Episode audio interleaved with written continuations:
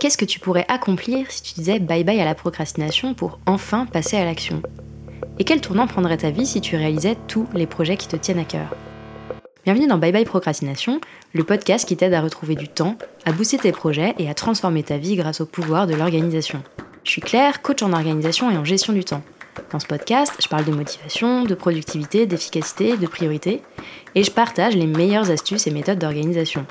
Alors si tu cherches comment t'organiser pour enfin avancer et réussir à concrétiser tout ce que tu entreprends, tu es au bon endroit. Bienvenue dans ce nouvel épisode Antidote sur Bye Bye Procrastination. Antidote, c'est un nouveau format un petit peu plus court que les formats habituels, un petit peu plus direct aussi, un petit peu plus spontané. Et c'est un format dans lequel je viens explorer une idée, je viens dégommer une croyance, je viens répondre à une question que j'ai régulièrement en coaching ou alors un problématique que vous me soulevez régulièrement dans les messages que vous m'envoyez sur Instagram ou par email par exemple.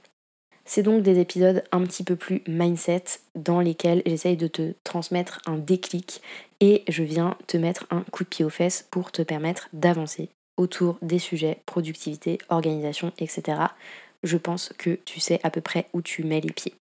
Dans l'épisode de cette semaine, je vais te parler d'objectifs.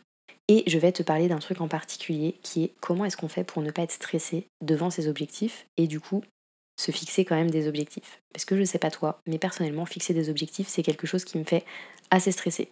Je le fais évidemment, parce que je sais aussi que se fixer des objectifs, c'est une des clés pour réussir à avancer, parce que ça te donne un cap et une direction dans laquelle tu vas aller, mais ça n'en est pas moins quelque chose de stressant pour moi, et je pense que c'est le cas pour beaucoup de personnes.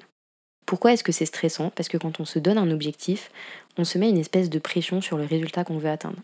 Par exemple, si je dis OK, cette année, je veux faire X milliers d'euros de chiffre d'affaires dans mon business, eh bien, évidemment, ça me met une certaine pression parce que si je ne remplis pas cet objectif, si je ne l'atteins pas, je me mets en quelque sorte toute seule dans une situation d'échec.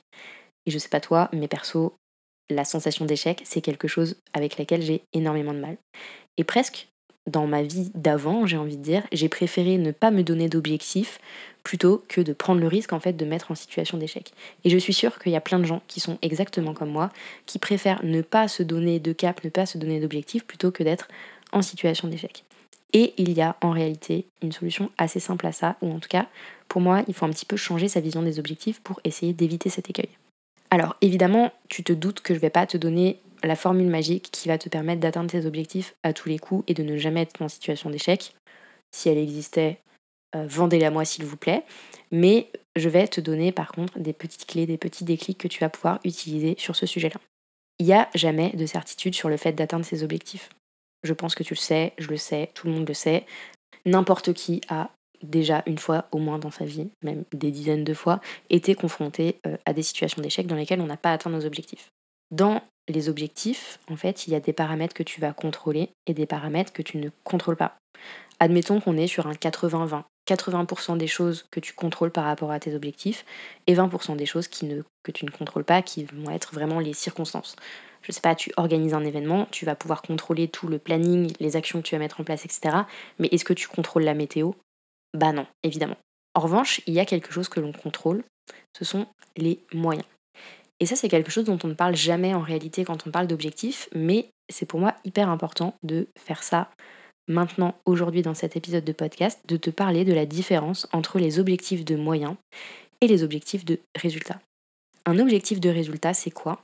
C'est par exemple justement avoir atteint X milliers d'euros de chiffre d'affaires sur l'année, ou bien avoir X centaines de visites sur mon site web, etc. Donc je pense que tu as compris, L'objectif de résultat, c'est vraiment la cible que tu veux atteindre, le résultat que tu veux obtenir.